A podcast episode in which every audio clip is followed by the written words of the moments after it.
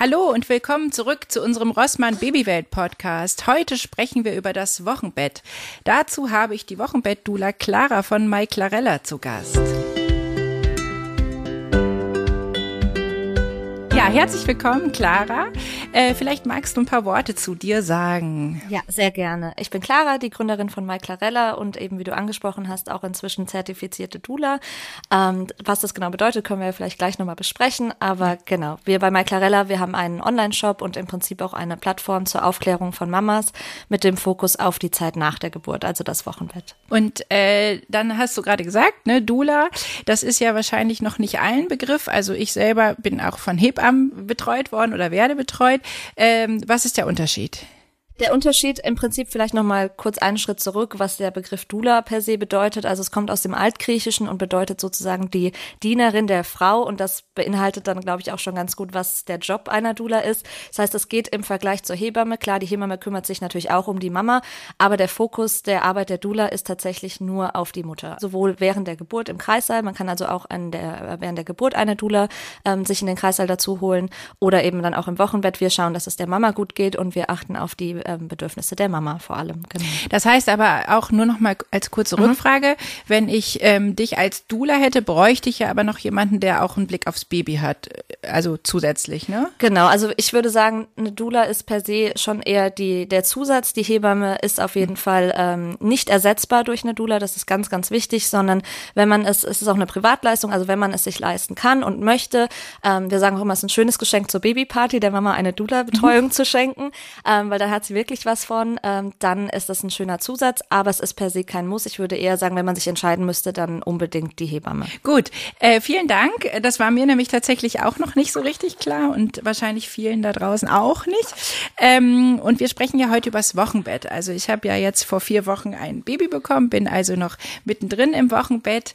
Ähm, und da hätte ich jetzt auch gleich die Frage, ähm, wenn ich dich jetzt quasi buchen würde, was würdest du da genau mit mir machen im Wochenbett? Ja, also im Wochenbett äh, würde ich zu dir nach Hause kommen und ähm, erstmal schauen, beziehungsweise wir schauen uns vorher natürlich, wir treffen uns auch vorher und sprechen ein bisschen erstmal über deine Familiensituation. Ist es das erste Kind? Sind Geschwisterkinder vor Ort? Weil auch ähm, Teil der Arbeit könnte sein, dass man sagt, okay, ich kümmere mich um das Geschwisterkind, wenn zum Beispiel noch kein Kindergartenplatz vertreten ist und der Papa oder die Partnerin schon wieder arbeitet.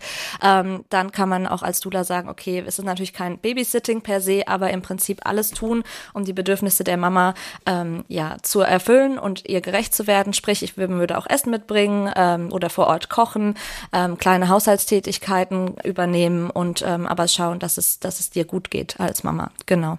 Und dir was abnehmen. Sowohl emotional als auch natürlich ähm, mit Hand und ja, Fuß zur Seite mhm. stehen. Genau. Das klingt ja erstmal super. Äh, das wird wahrscheinlich aber nicht von der Krankenkasse übernommen, so eine Dula, ne? Richtig, das muss genau. Man dann, das muss man hm. privat bezahlen. Okay. Ähm, ein schönes Beispiel auch noch, um sich mehr vorstellen zu können, was mache ich dann, was macht die Dula, ähm, ist zum Beispiel das Thema Geburtserlebnisse verarbeiten. Also viele Frauen haben natürlich auch nach der Geburt einen erhöhten Gesprächsbedarf, äh, je nachdem, ob selbst ob es gut oder schlecht lief, ist glaube ich erstmal egal. Und wir kennen es äh, ja oft von den Hebammen, äh, dass sie leider gar nicht so viel Zeit haben, wenn sie zu uns nach Hause kommen zur Nachsorge, sprich die Dula kommt und hat mehr Zeit, dadurch, dass es eine Privatleistung ist, es ist alles eingeplant und man kann Gespräche führen über die Geburt, man kann Dinge besprechen im Wochenbett, die Gefühle, die Hormonachterbahn ähm, und man hat jemanden, der einem zuhört und äh, der sicherstellt, dass es, dass man auch die Bedürfnisse heraushört, weil oft ist es ja auch nicht so, dass jeder Besuch in Anführungszeichen äh, heraushören kann unbedingt, was die Mama jetzt braucht und das ist dann der Job, zwischen den Zeilen zu lesen und zu, zu schauen, was kann man tun. Ja. ja, spannend. Also ich befinde mich ja gerade mitten im Wochenbett, also äh, vier Wochen sind um seit der Geburt. Das Wochenbett an sich dauert ja ungefähr sechs bis acht Wochen. Ähm, die ersten zehn Tage nennt man ja Frühwochenbett. Ähm, und ich merke zum Beispiel, dass ich wesentlich schwerer als noch beim ersten Kind auf meine Bedürfnisse eingehen kann. Ähm, einfach weil schon zwei Kinder ähm, da sind. Jetzt ist es ja so, äh, das klingt alles traumhaft, was du sagst, aber nicht jeder hat eine Dula zur Verfügung. Gibt es generell Tipps, die du Frauen geben kannst, beim ersten Kind, aber auch bei äh, Frauen, die eben ein zweites oder drittes Kind bekommen, die für dich fürs Wochenbett am entscheidendsten sind? Ja, ähm, ich finde es immer total schwierig, so allgemeine Tipps zu geben. Ich habe natürlich ein paar, aber ich glaube gerade, du kannst das jetzt äh, total nachvollziehen. Jedes Wochenbett ist anders, weil jedes Kind anders ist und weil sich auch die Bedürfnisse natürlich ändern. Aber was man, glaube ich, sagen kann, ist, ähm, dass die Organisation im Wochenbett, egal ob beim ersten Kind oder dann noch viel wichtiger beim zweiten, dritten, äh, wie auch immer Kind, ähm, ist die Organisation, die vorher zu übernehmen. Also ich glaube, bei vielen Frauen geht unter, dass sie ähm, sich auf die Zeit nach der Geburt genauso gut vorbereiten können und sollten wie auf die Geburt selbst. Und ich sage immer ganz gerne, eine Geburt, ich habe jetzt noch keine Geburt erlebt, die sechs bis acht Wochen ging, sondern das Wochenbett ist eigentlich viel, viel entscheidender meiner Meinung nach und viel planbarer. Und ähm, das ist als eine Geburt. Und ähm, demnach sollte man sich sowohl darauf ähm, vorbereiten, was kommt, steht an, also sowohl Amtsgänge, Termine als auch vielleicht andere Verpflichtungen. Und gerade wenn schon Geschwisterkinder da sind, gibt es ja je nach Alter auch schon irgendwelche Fußballtrainings, Ballettstunden, ähm, Kindergartenzeiten, was auch immer. Ne? Und das ist ja eigentlich alles ganz gut planbar und schon vorausschaubar. Also sich da zusammenzusetzen als Familie, aber auch mit dem Umfeld ähm, und zu sagen, darüber aufzuklären, pass auf, das kommt auf mich zu. Also das ist, glaube ich, auch noch ein wichtiger Teil, nicht davon auszugehen, dass andere das wissen. Ähm, gerade Menschen ohne Kinder im Freundes- und Familienkreis ähm, haben vielleicht Lust zu helfen, aber wissen gar nicht richtig wie und quasi sich seine ähm, Bedürfnisse, also diese zu kommunizieren, aber auch vorher schon sich selbst erstmal zu überlegen, was steht an und was kann äh, wegdelegiert werden, weil ich glaube, das ist so die Hauptaufgabe im Wochenbett als Mama, alles, was geht, was vorher auf dem eigenen ähm, ja, Tisch irgendwie irgendwie stand, wegzudelegieren. Und dann ähm, so Standardtipps, sage ich mal, sind natürlich Essen vorkochen, beziehungsweise vielleicht auch einfach ganz klar sagen, also Kommunikation im Wochenbett ist irgendwie alles, äh, zu sagen, hey, beste Freundin, äh, eigene Mutter, Schwiegermama, wer auch immer, bring mir bitte das und das mit. Und dann fühlt man sich vielleicht manchmal ähm, nicht so gut damit, weil wir es nicht so gewohnt sind, um Hilfe zu bitten in unserer heutigen Gesellschaft. Aber tatsächlich erlebe ich das so oft, dass das Umfeld diese ganz klare Anweisung, nicht nur bringen was zu essen mit, sondern auch was zum Beispiel, äh, ja, sehr wertschätzt, auch weil sie dann zumindest wissen, was sie tun können und wie sie es tun können. Und ähm, Gerade mit Geschwisterkindern ist es, glaube ich, nochmal ein eigenes Thema für sich. Da könnte man wahrscheinlich eine ganze Folge nochmal nur darüber aufnehmen. Aber ich glaube, was total wichtig ist, ist die Bedürfnisse des Geschwisterkindes ähm, sehr ernst zu nehmen, auf Augenhöhe und quasi nicht über so, ähm, ich glaube, wir sagen dann immer ganz gerne, ja, das ist ja ganz süß, das Baby und das freut sich auf dich und das stimmt ja auch und die Gespräche kann man auch, glaube ich, gut führen. Aber viel wichtiger ist, glaube ich, zu verstehen, emotional, das Thema Eifersucht ähm, ist einfach eine Emotion, die stattfindet und die auch den Raum Raum haben darf. Und äh, demnach ähm, zum Beispiel zu sagen, okay, die Mama von der Mama oder also die Oma in dem Fall, die kommt einmal die Woche und verbringt dann nur Zeit mit dem Geschwisterkind. Also so spezielle, äh, spezielle Aktivitäten einzubauen, ähm, wo das Geschwisterkind, die Geschwisterkinder trotzdem noch sich im Fokus fühlen. Ich glaube, das ist total wichtig, genau, wenn das eben machbar ist. Und das ist natürlich aber auch wieder eine Herausforderung, weil nicht jeder hat die Familie und die Freunde direkt in der Nähe. Ja. Und ähm, da muss man auf jeden Fall sagen, das ist eine Herausforderung, das kann man auch nicht wegreden. Also das ist auch, ähm, das, da bin ich jetzt auf deine Erfahrung auch gespannt, ja. äh, wie ja. das aktuell bei dir aus, aussieht. Ja, ja. das wäre jetzt auch so ein Punkt gewesen, wo ich gesagt hätte, äh, das ist natürlich auch immer so ein bisschen abhängig von den Möglichkeiten, die man hat. Es ist, finde ich, auch äh, einfach so, dass, ähm, dass ja auch sehr stark davon abhängt, wie man sein Wochenbett gestaltet, wie es einem geht nach der Geburt. Ne? Das finde ich ist so was, was ich nach drei Geburten jetzt sagen kann. Ähm, mir ging es nach allen Geburten unterschiedlich, von der Kraft her, von den Geburtsverletzungen, die ich hatte. Ähm, und ähm, deswegen sehen meine Wochenbetten auch so unterschiedlich aus. Und beim ersten Kind, äh, finde ich, ist man ja noch so geflasht von diesem Ereignis der Geburt. Ähm, man kann das alles noch gar nicht einordnen. Man ähm, hat Schmerzen, äh, man mhm ist äh, fix und alle und gleichzeitig überwältigt von Hormonen. Ähm, und äh, da ging es mir zum Beispiel so, dass ich mit der Umstellung auch deutlich mehr Schwierigkeiten hatte, weil ich auch beim Baby auf jedes Geräusch geachtet habe, immer dachte, oh Gott, ist alles in Ordnung mit meinem Baby und einfach auch gar nicht so fähig war, ganz viel anderes zu machen, als mit dem Kind zu liegen und es zu beobachten und es kennenzulernen. Und beim dritten Kind ist ja ganz viel schon viel routinierter, ähm, so dass mein mein Schwerpunkt auch irgendwie mhm. anders ist. Ne? Und das finde ich ist auch sowas, was jeder für sich einfach auch gucken muss. Ne? Weil ich hatte jetzt beim dritten Kind eine sehr schnelle Geburt. Ähm, das war einerseits schmerzhaft, andererseits, was die Kräfte angeht, hat es mich nicht so viel Kraft gekostet, als wenn ich jetzt irgendwie 48 Stunden in den Venen gelegen hätte. Ne? Und äh, von daher bin ich da einfach auch ganz anders aufgestellt. Ne? Das finde ich ist so ein ganz wichtiger Punkt. Und ähm, es gibt ja so diese diese Regel, dass man sagt, eine Woche im Bett, eine Woche ums Bett. Äh, ne? Also da kannst du vielleicht gleich auch noch mal was zu sagen gerne. Ähm, und da habe ich am Anfang zum Beispiel beim dritten Kind gedacht, so ich nehme mir jetzt Zeit, auch wenn zwei große Geschwister da sind. Ich suche mir die Lücken, ähm, die ich habe, um das wirklich mal zu genießen und alles stehen und liegen zu lassen. So, weil man ist ja, äh, also mir ging es so, dass ich danach dachte, okay, wenn du gerade schon zwei Kinder hast, die hier rumhopsen, ähm, das ist immer Unordnung und dann bist du als Mama so, wenn die dann in der Kita sind, dann denkst du, jetzt mache ich mal Ordnung. Und dann hat auch meine Hebamme mich total bestärkt und hat gesagt, nein, es ist deine Zeit, die du hast mit dem Baby. Und ähm, das war für mich auch ganz wichtig zu sagen, die nehme ich mir jetzt. Die nehme ich mir vielleicht nicht sechs bis acht Wochen, aber ganz am Anfang nehme ich mir diese Zeit.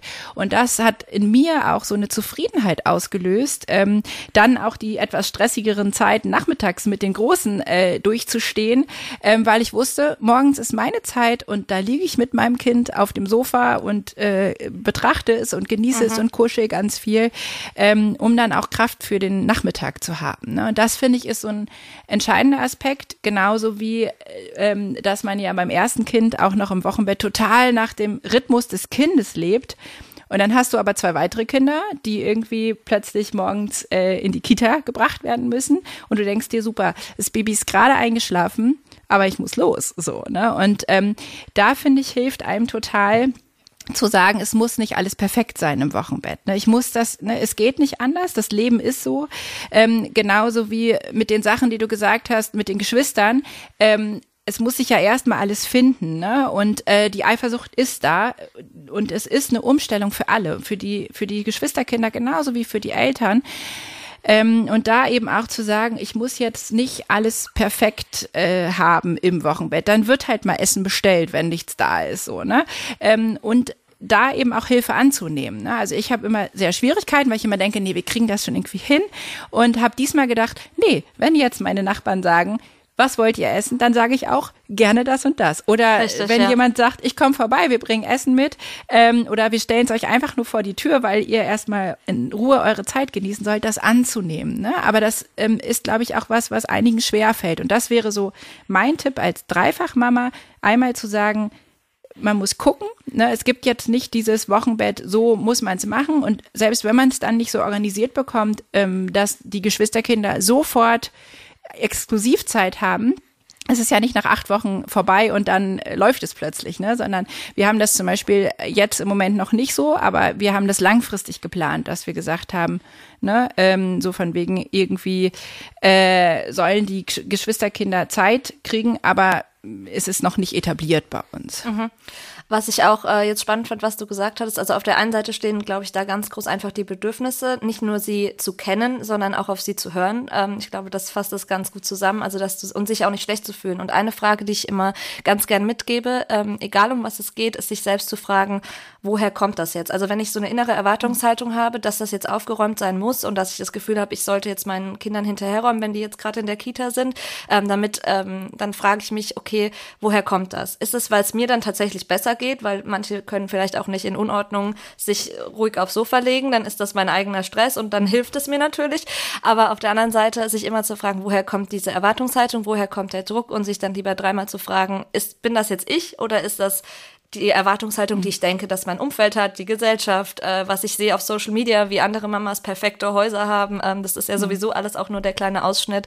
Und ich glaube, das ist äh, sehr entscheidend, da einfach ganz viel auf sich zu hören. Und ich glaube schon, dass das mit jedem Kind, mit jeder Schwangerschaft ähm, natürlich einfacher fällt, ähm, zumindest die Bedürfnisse zu kennen. Ob man sie dann immer so ausleben kann wie beim ersten Kind, ist eine andere Sache natürlich, aber sie zu kennen und die dann auch zu kommunizieren, ich glaube, das ist äh, das A und O. Ja, und ich glaube auch eben diese, dieser liebevolle Umgang mit sich selber, ne? Also nicht nur die Bedürfnisse überhaupt zu erkennen, sondern auch zu sagen, es ist eine ganz empfindsame Zeit. So, also man hat ja auch als Frau ganz viel zu bewältigen, ne? Also so geht's mir zumindest. Also im Hintergrund übrigens wieder mein Baby natürlich dabei. Es geht jetzt im Moment Klar. nicht mehr ohne. ähm, also dieses, äh, man kommt irgendwie, also ich war zum Beispiel nur einen Tag im Krankenhaus, den musste ich bleiben, weil ich eine Schwangerschaftsdiabetes Diabetes hatte und das Kind einfach über zwölf Stunden überprüft wurde, ob der Blutzucker okay ist. Der war dann okay, dann durften wir nach Hause. Ich habe mich auch entschieden, ähm, diesen Schritt zu gehen. Also meine Mutter hat zum Beispiel zu mir gesagt, überleg dir das gut, weil in dem Moment, wo du wieder zu Hause bist, tauchst du sofort ins volle Familienleben ein. Aber ähm, dadurch, dass es bei uns sehr strapaziös war vorher, weil sich äh, die Einleitung immer weiter verschoben hatte, habe ich gedacht, nee, ich will jetzt nach Hause, ich will Ruhe in unsere Familie kriegen und das kriege ich erst, wenn wir zu Hause sind. Und ähm, mhm. dann bin ich nach einem Tag nach Hause gegangen und ähm, habe äh, im Grunde genommen gemerkt, Wow, das ist auch Wahnsinn, weil man verarbeitet dieses Geburtserlebnis. Man hat zwei Geschwisterkinder, die durcheinander sind. Äh, man hat einen Mann, der auch äh, sich neu einstellen muss. Ähm, und man hat körperliche Sachen. Ne? Also es ist ja nicht so, dass man nach Hause geht und äh, denkt, ja, jetzt ist ein Baby da, aber alles andere ist normal. Ich hatte zum Beispiel ähm, diesmal auch wieder eine Geburtsverletzung, die wurde genäht und habe dann, nachdem ich schon zu Hause war, gemerkt, okay, ich reagiere gerade auf irgendwas allergisch. Und und ähm, habe dann äh, wirklich überall Nesselsucht bekommen Aha, und habe oh gedacht, super, mir geht's eigentlich körperlich gut. Also selbst die Aha. Verletzung war diesmal nicht so schmerzhaft, aber ich hatte plötzlich Juckreiz am ganzen Körper und äh, habe das überhaupt nicht äh, gehandelt bekommen. Mhm. Und war dann heilfroh, als meine Hebamme das erste Mal kam und sie gesagt hat, okay, du kannst jetzt wirklich auch was nehmen, und ähm, ja, es ist irgendeine allergische Reaktion. Ne? Also entweder aufs, auf die Fäden oder aufs Betäubungsmittel. Ähm, mhm. Und ähm, das äh, hat mich dann begleitet, weil ich die ersten Tage dachte, oh, ich bin gar nicht entspannt, weil mich das so quält, weil ich immer das ja, Gefühl habe, es juckt alles. Wie blöd irgendwie. Und dann habe ich irgendwann gedacht, ja gut, es ist jetzt so.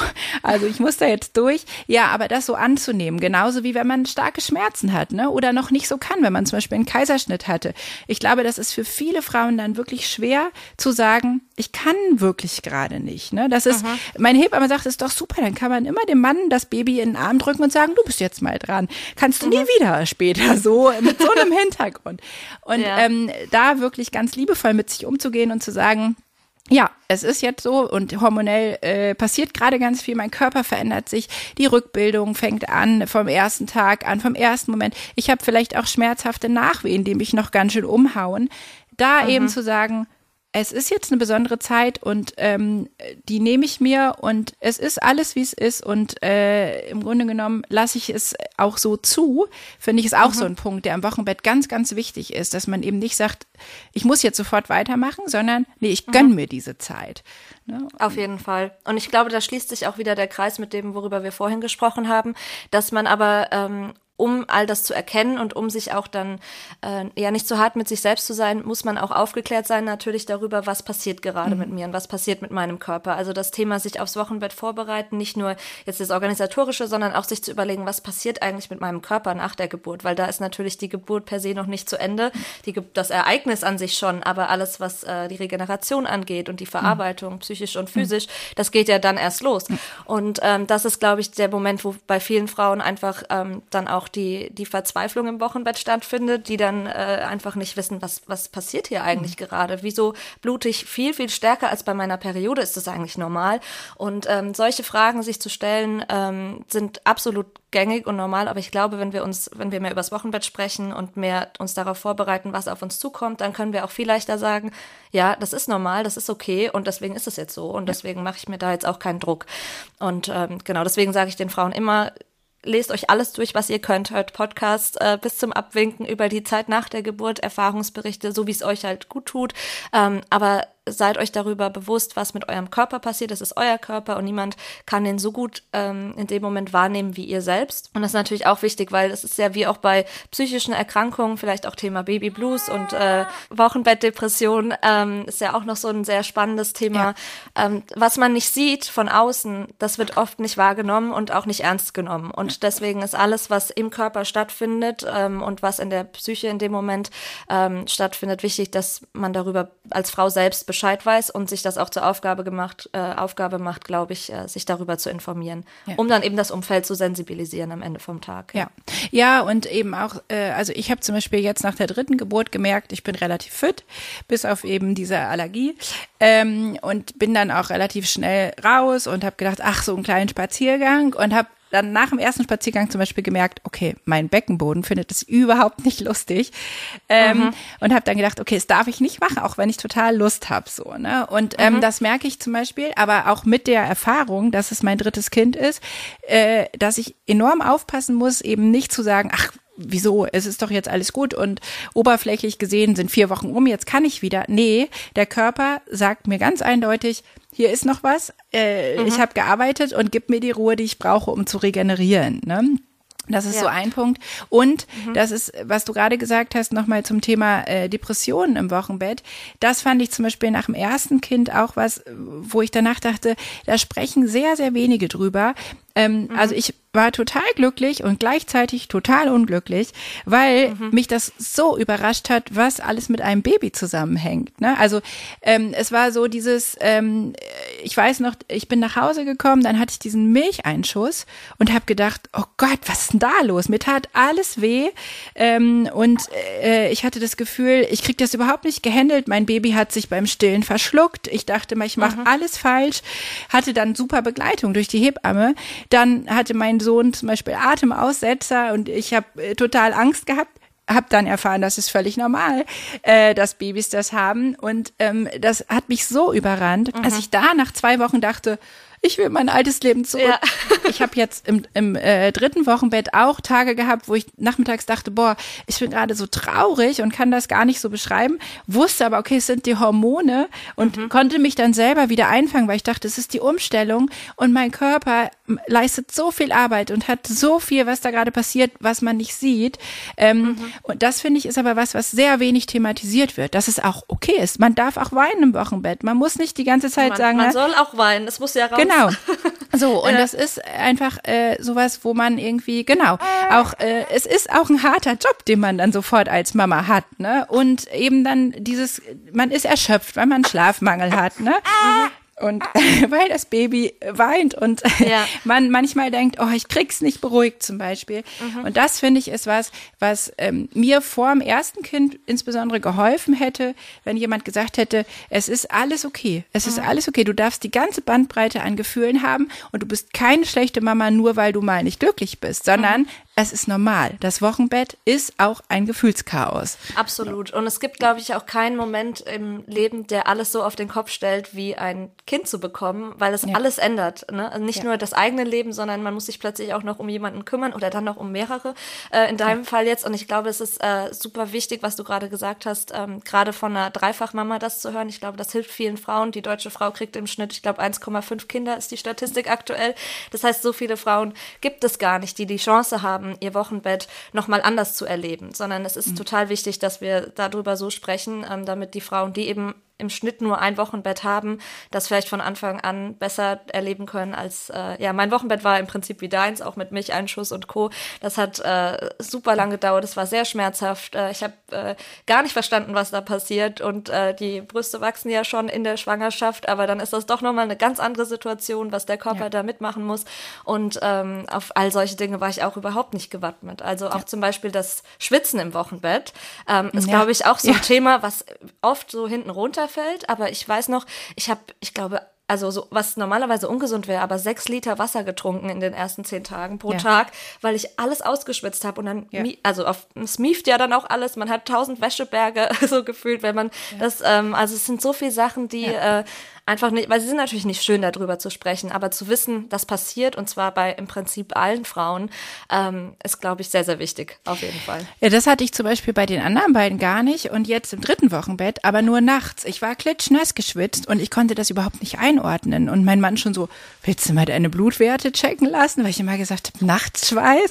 Und dann habe ich irgendwann durch einen Zufall auch mal gegoogelt, weil ich dachte, ich gucke jetzt doch mal nach und dann mhm. stand da, ja, völlig normal. Und, und dann dachte ich, okay, es ist jetzt einfach der natürliche Vorgang, dass ich mhm. nochmal das Wasser loswerde. Ne? Aber ähm, das war auch so im ersten Moment, okay, okay, irgendwas stimmt gerade nicht mit mir. Na doch, Klar. das ist einfach normal. ne? ja. Und ähm, ich finde auch tatsächlich, dass dieser Punkt, äh, also mein Mann zum Beispiel, der hat dann am Anfang auch gedacht, ich bin total fit, ähm, weil ich halt auch immer gesagt habe, mir geht's gut.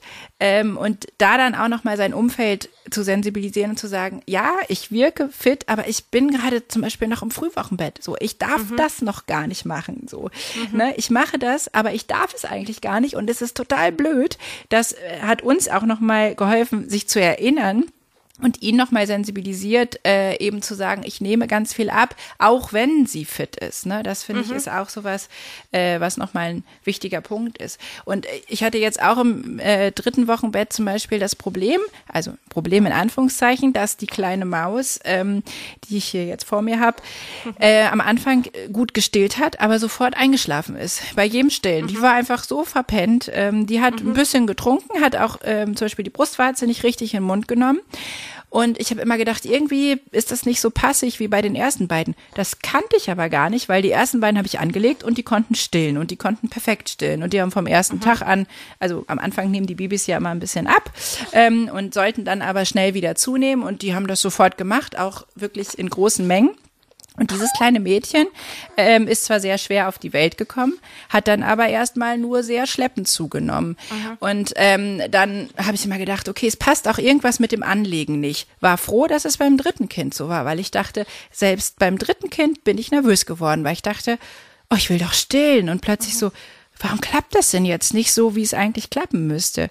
Und dann habe ich immer wieder mit der Hebamme gesprochen, habe gesagt, ich irgendwie passt das nicht, sie nimmt die Brustwarze nicht richtig in den Mund und habe dann auch noch mal mir Videos angeguckt, wie man das hinkriegen kann, dass das Baby die Brustwarze richtig im Mund und meine Hebamme hat mir geholfen und ähm, dann war es so, dass sie irgendwann richtig getrunken hat. Ich hatte aber dann schon zum Beispiel einen Riss in der Brustwarze und dachte, wow, Mhm. Zum ersten Mal erlebe ich, wie das eigentlich ist, wenn es nicht einfach reibungslos verläuft. Mhm. Und was ja kurz äh, dazwischen, also was ja auch ja. ganz also ganz normal ist, ja. ne? Also so, ja, das, da hat genau. was ja eher Glück, also dass er eher Glück gehabt, dass ja. zweimal das alles äh, perfekt gelaufen ist. Genau, ja. aber dieses Bewusstsein war nochmal auch total wertvoll, weil ich irgendwann dann auch richtig dachte, okay, was mache ich jetzt eigentlich, wenn sie nicht genug zunimmt? Mhm. Und dann mhm. muss ich zufüttern. Und es hat mich äh, massiv gestresst.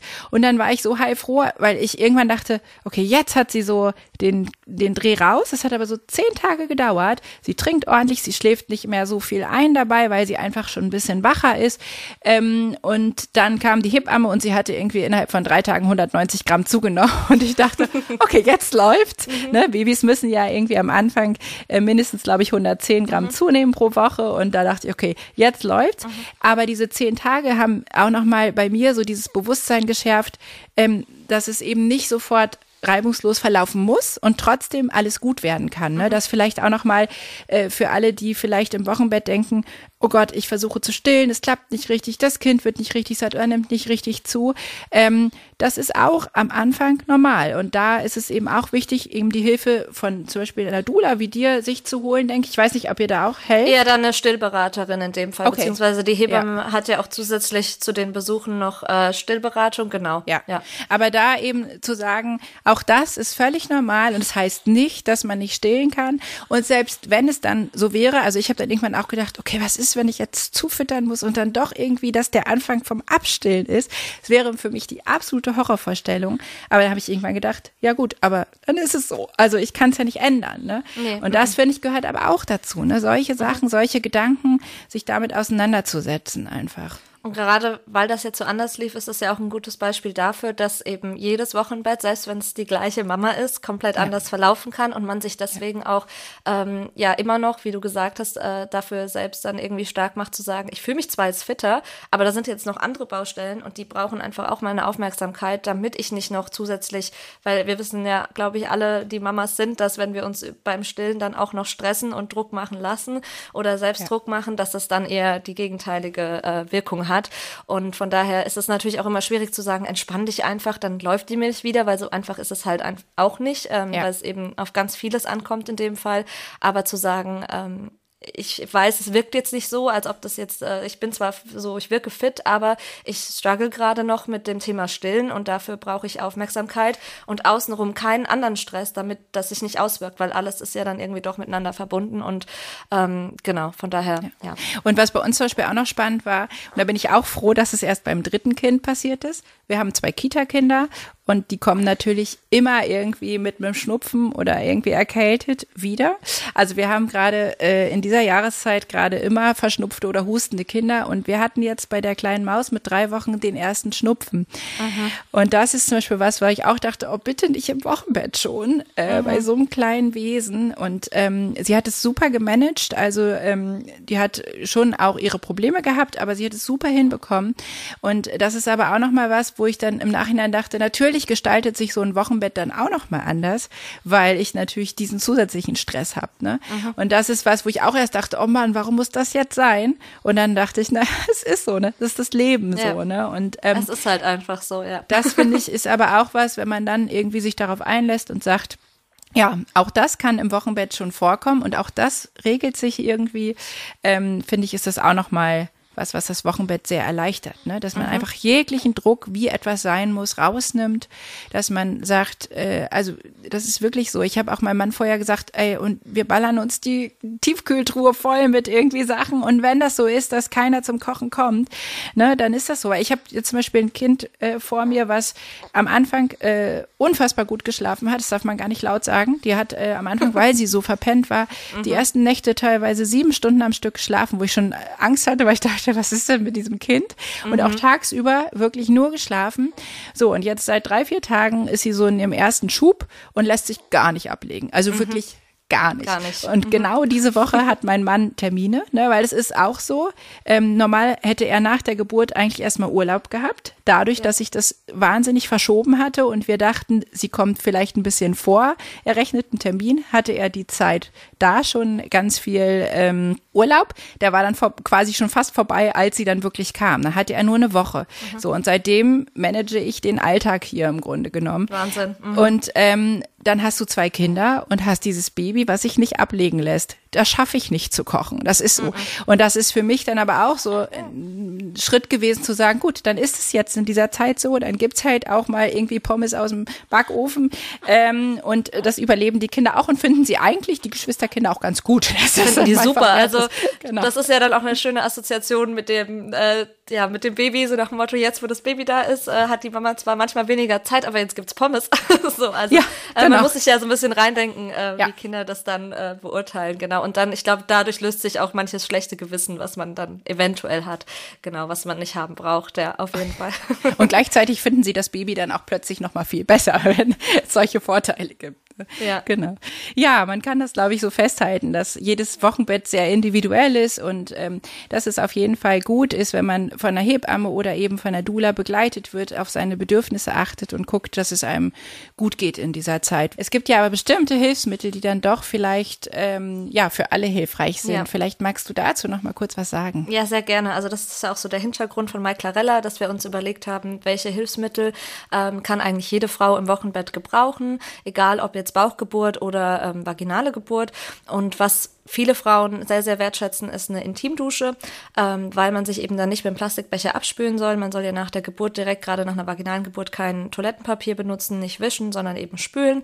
Da hilft eine Intimdusche ungemein, aber auch Unterwäsche, wenn man ähm, nicht der Fan ist von der Netzunterhose aus dem Krankenhaus, entweder weil es um äh, Würde geht oder man zum Beispiel auch auf Netzstoff ähm, allergisch reagiert, haben wir Unterwäsche entwickelt, die eben dich vom Frühwochenbett bis aber auch bis lange nach der Geburt begleitet, ähm, was natürlich wichtig, alle Frauen brauchen im Wochenbett vielleicht auch nochmal ein wichtiges Thema zum Wochenfluss sind Binden, ähm, weil man eben für Erstmamas, die es noch nicht erlebt haben oder die sich die Frage stellen, bitte keine Tampons im Wochenbett benutzen, sondern das Ganze frei fließen lassen.